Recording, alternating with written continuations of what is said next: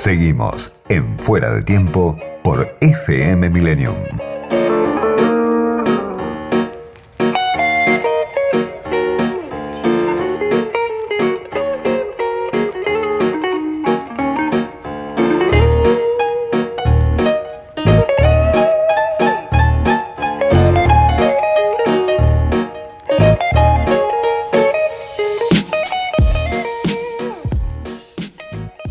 Reabrió hace algunos días eh, en La Rioja una planta de hilados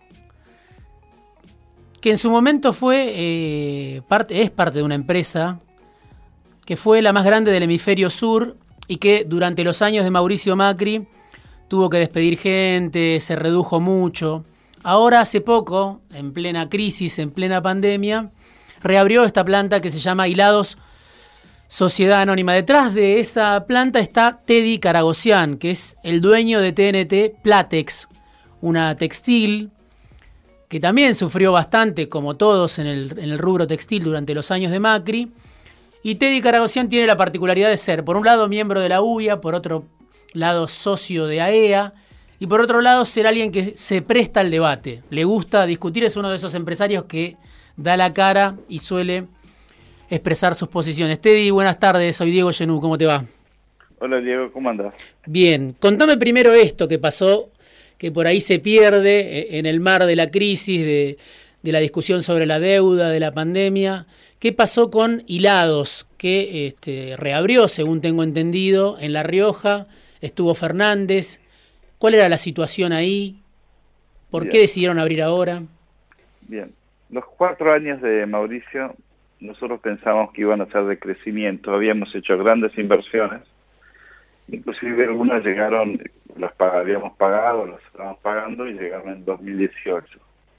Pero en octubre del 2018 nosotros cerramos esa fábrica por falta de demanda. Tenía tecnología, teníamos costos bajos, pero teníamos un gobierno que despreciaba al empresario argentino y digamos, apreciaba al empresario extranjero y apreciaba la posibilidad de los viajes al exterior y las importaciones como si nosotros emitiéramos dólares con los que nos endeudamos. Mm. Habían dos posibilidades, que ganara Fernández o que ganaba Mauricio.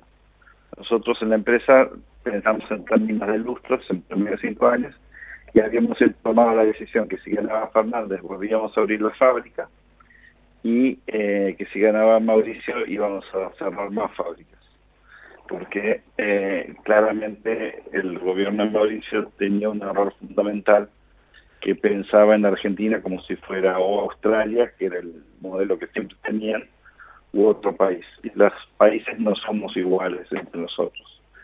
Entonces, cuando ganó el, el actual presidente, en ese momento el presidente electo, a quien yo conocía, digamos, lo había conocido dos, tres años atrás, eh, le mandé una felicitación y le dije que íbamos a abrir eh, esta fábrica, reabrir esta fábrica, el mismo día que ganó. Él enseguida me mandó un mensaje, también le había mandado a, Sergio Massa, a quien también conocía. Eh, y em, ambos pensaron que sería una buena señal para el sector industrial mostrar la reapertura. Entonces en octubre me hicieron el honor de venir juntos a la fábrica de un cliente y ahí hicimos el anuncio y en marzo esta fábrica iba a empezar a recibir las máquinas que estábamos comprando, que comprando en final, a partir de que ganaron las elecciones. En noviembre las eh, pedimos y nos las entregaban en marzo. En marzo llegaron, fueron al, depósito del puerto y no las pudimos retirar por la cuarentena ni bien pudimos retirarlas, eh, las llevamos a La Rioja y ahí se enteraron eh, que lo estábamos haciendo y tuvimos de vuelta el honor de recibir al presidente en nuestra fábrica eh, cuando ya la primera máquina estaba montada, digamos, y ya están montadas las 10 las diez otras, digamos. Ahora, Teddy, detrás de este de esta de este anuncio, de esta fábrica que reabre las puertas este, en plena crisis, detrás de este razonamiento tuyo, obviamente hay un cálculo de que le va a ir mejor a la Argentina, pese a esta situación. Vos decís que la reactivación va a ser más rápida de lo que se supone, según leí en algún lado. ¿Es así? ¿Y por qué pensás eso? Digo, en este momento donde estamos tapados, ¿no? Por las malas noticias, vos decís, va a haber una recuperación más rápida de lo que se supone. ¿Por qué decís eso? Como decía Tuzán, puede fallar, digamos, pero, pero el gobierno anterior tenía el pensamiento mágico de que la Argentina podía crecer y endeudarse sin trabajar. Por desgracia nos endeudó tan, tanto que ahora ya sabemos que no hay otra forma que trabajar. Y trabajar significa poner todas las fábricas, todo el campo, toda, la, toda aquella persona que puede trabajar, tiene que ponerse a trabajar. Cuando los argentinos tenemos que ponernos a trabajar, lo hemos hecho y así es como nos hemos recuperado de situaciones que en su momento parecían, vos sos más joven que yo, pero yo he visto la crisis del 79, del 84, del 89, del 94, del 98, del 2004, del 2009, 2014 hmm. y la de eh, 2008 también y 2019. Sí. Es decir que nosotros cuando nos ponemos a trabajar recuperamos rápidamente. El problema es que enseguida los gobiernos, todos, los radicales, los peronistas, los de izquierda, los de derecha, todos, ni bien tenemos un peso, nos lo gastamos. La desgracia para el país es que ahora no tenemos más pesos para gastar y por muchos años no lo vamos a tener. Entonces mi proyección es que aquellos que tenemos activos en Argentina vamos a ser necesarios para la sociedad y vamos a se nos va a pedir que produzcamos a fondo. Y cuando el empresario ve que existe la demanda y existe la posibilidad de ganar dinero, trae el dinero el empresario argentino, a diferencia del extranjero que tarda mucho en irse, pero tarda mucho en venir también. Bueno, ahí está, el tema de la demanda justamente es una de las cuestiones que deja la pandemia, ¿no? Yo decía hace un rato, la demanda no reacciona tan rápido como la, la, oferta, aunque aumentes la producción, lo que está pasando en distintos lugares del mundo es que la demanda no se amolda. Vos decís Argentina en ese sentido puede ser una excepción. Si vos date cuenta que la Argentina es uno de los pocos países que tiene una cantidad de dinero cash en dólares que ahora subió. Sí. Es cierto que no todo el mundo tiene dinero cash en dólares, pero el argentino es dueño en general de su casa, y tiene una y, hay una liquidez en dólares fenomenal. A nosotros nos está pasando que aún en la pandemia, aún con todos estos problemas, la demanda nos está subiendo de estar muerta y de tener 50% de cheques rechazados. Hoy la cantidad de cheques rechazados que tenemos de las ventas nuevas es el 2, el 3%. ¿Con respecto a cuánto te está subiendo la demanda? No, con respecto a cero que teníamos, y con respecto al año pasado. Nosotros ya estamos vendiendo más casi que el año pasado, o sea, falta muy poco para vender más. Eh, o sea que fue peor peor para ustedes eh, Macri que la pandemia. Definitivamente, y, y en el caso de Macri fue por eh, incapacidad y la pandemia no es un acto que atribuible al gobierno, digamos. Así que son son son fenómenos distintos. Ahora, y ante la, y, perdón, y ante la pandemia, no, y ante la crisis anterior, Macri nos echaba, a mí, me, a mí, que era el más grande de lo que yo hago en el hemisferio sur, me querían enseñar cómo hacer yo mi, trabajo. Venían, venían y me decían que cierre las fábricas porque no iba a tener demanda. Que no eras competitivo. No, que no era competitivo y que la Argentina no, no, no tenía, no merecía tener o no iba a tener industria textil en la Argentina.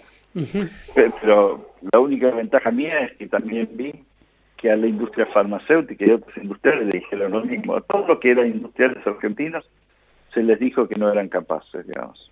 Teddy, vos tenés un libro que se llama Revolución Impositiva, si no me equivoco, y estás planteando, mientras se discute el impuesto a las grandes fortunas, que es uno de los proyectos igual está dormido hace como dos o tres meses que se viene hablando y, no avanza, pero es uno de los proyectos del gobierno. Aparece Alberto Fernández, no sé si en sintonía con lo que vos planteás, pero este, dialogando un poco con lo que vos planteás, diciendo que hace falta una reforma tributaria. Vos decís, acá se pagan muchos impuestos al consumo, desde la época de Caballo el, el, IVA está en 21%, hacen falta menos impuestos, menos contadores, menos escribanos, menos abogados. ¿Podés contar cuál es tu idea? Embrionariamente, si podés contar a la audiencia un poco cuál es tu planteo central, el, digamos. el, el resumen es, primero, no hay que, primero, no hay que escupir hacia el cielo. Los mismos que le van a poner ese impuesto a la riqueza sí. son los que tienen fábrica en la Argentina y los que se quedaron en la Argentina. Los que ya están en Uruguay vendieron sus empresas, en Europa vendieron sus empresas, se fueron. Sí. No parece lógico castigar a aquellos que están. Habiendo dicho esto, no es lógico tampoco que le cobren al consumidor cada vez que consume 100% sobre los costos de lo que consume. Una Coca-Cola, la ropa, el auto, eh, cualquier cosa que se te ocurra, el balde de agua, la botella de agua, tiene más del 100% de impuestos sobre los costos. Y esto el presidente lo dijo en un programa de Juan Amorín. Sí. Y la gente, dice la gente, cuando digo la gente, los contadores, en vez de aceptar de que los impuestos son altos como los que decía él, se pusieron a discutir si el, los contadores eran o no eran un gasto. Mm. Digamos. Y la realidad es que son un gasto, no son una inversión. Y esto, digamos, eh, tan, tanto así, digamos, que la Argentina es el país con más altos costos administrativos del mundo. Ahora, los impuestos tienen que recaer en la cabeza de Teddy, no en la empresa de Teddy. Cuando recaen en la cabeza de Teddy, cuando la empresa, digamos, me paga dividendos y me sacan impuestos de los dividendos que yo recibo, los costos no suben de la empresa, pero cuando le ponen impuestos a la empresa, los costos de la empresa suben. Y cuando suben, el producto se hace más caro, yo puedo emplear menos gente, el costo del Estado sube porque al emplear yo menos gente, aumenta la cantidad de gente que trabaja, quiere trabajar en el Estado. Cuando yo subo el precio de los productos, el empleado público paga productos más caros y entonces sube el gasto del Estado. Ahora, vos decís que, que sí se puede grabar, entonces, se puede grabar la riqueza, la herencia al, al, a las personas no, físicas. No, no, no, yo no, no dije ni riqueza ni herencia. ¿Qué decís? Yo dije, lo que hay que grabar son las propiedades. Mm. Y si vos cobras un 2% de impuestos sobre la propiedad, es como un impuesto a la herencia mucho más alto, porque a 50 años tu propiedad pasa a ser del Estado.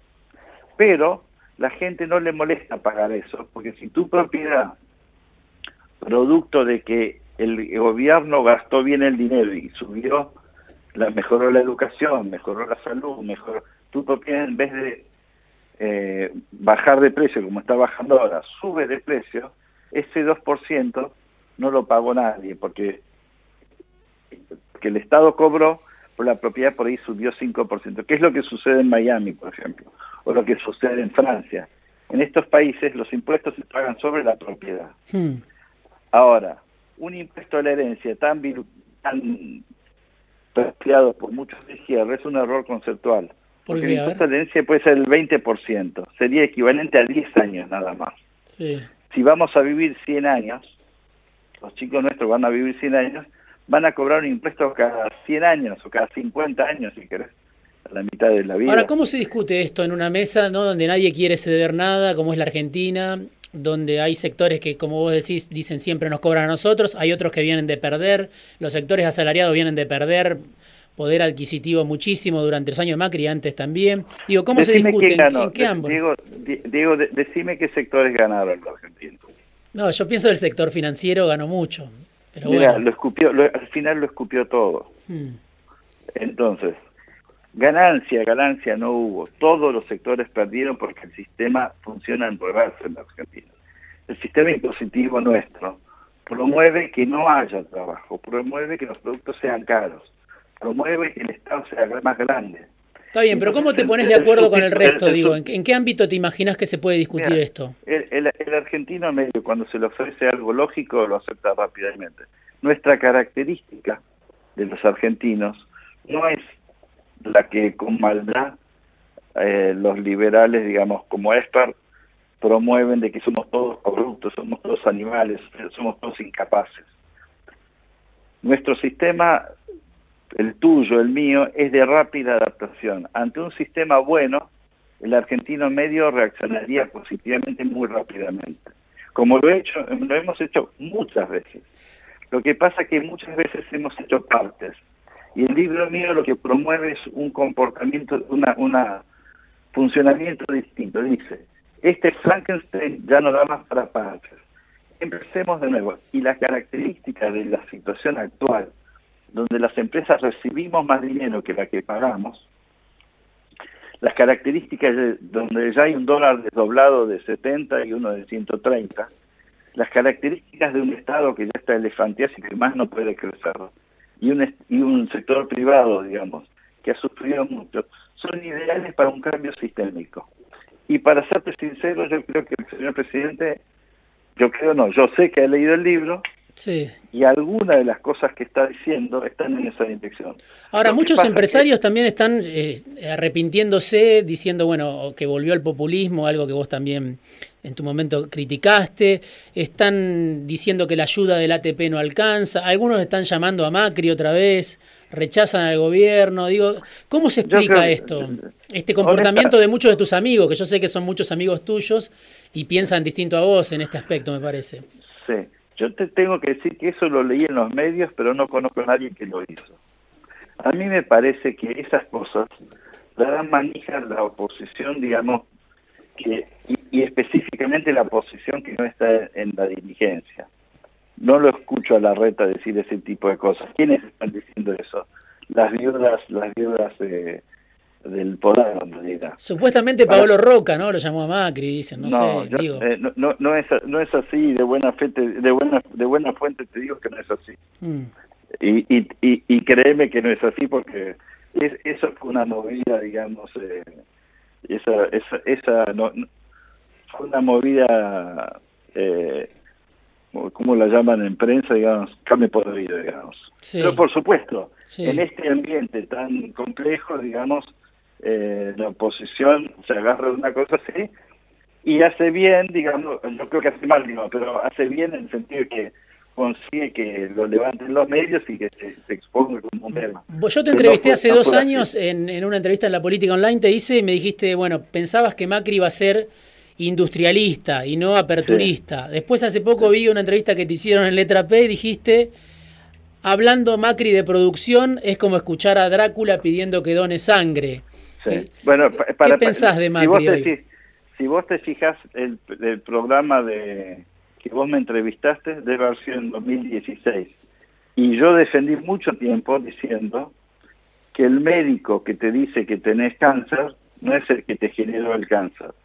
Después empieza a decir, el médico que no te opera sabiendo que tenés cáncer es tan responsable como el cáncer. Hmm. Entonces, yo por supuesto, digamos, eh, me sentí muy defraudado cuando en, ya en abril, mayo, junio yo veía que el, presidente Macri solamente mencionaba a empresas extranjeras como ejemplo. Invitaba a que vengan las empresas de energía, digamos, del exterior, a hacer inversiones fenomenales a tarifas en dólares altas y a nosotros los que consumíamos esas tarifas nos obligaba a competir con precios de liquidación del mundo, digamos.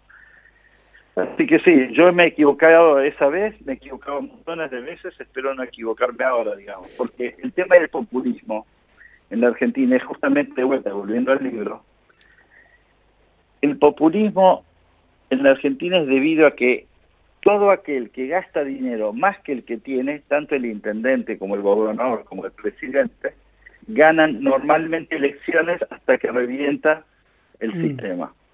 Entonces, eso promueve el populismo. ¿Cómo se evita eh, ese fenómeno? Se evita siendo el responsable al intendente de que él cobre los impuestos a la propiedad y él pueda gastar su dinero y él coparticipe de dinero al gobernador. Teddy, me estoy quedando sin tiempo, pero te hago la última pregunta. Se habla mucho de la posibilidad del default, del tema de la renegociación de la deuda, se habla como el fin del mundo, la posibilidad del default.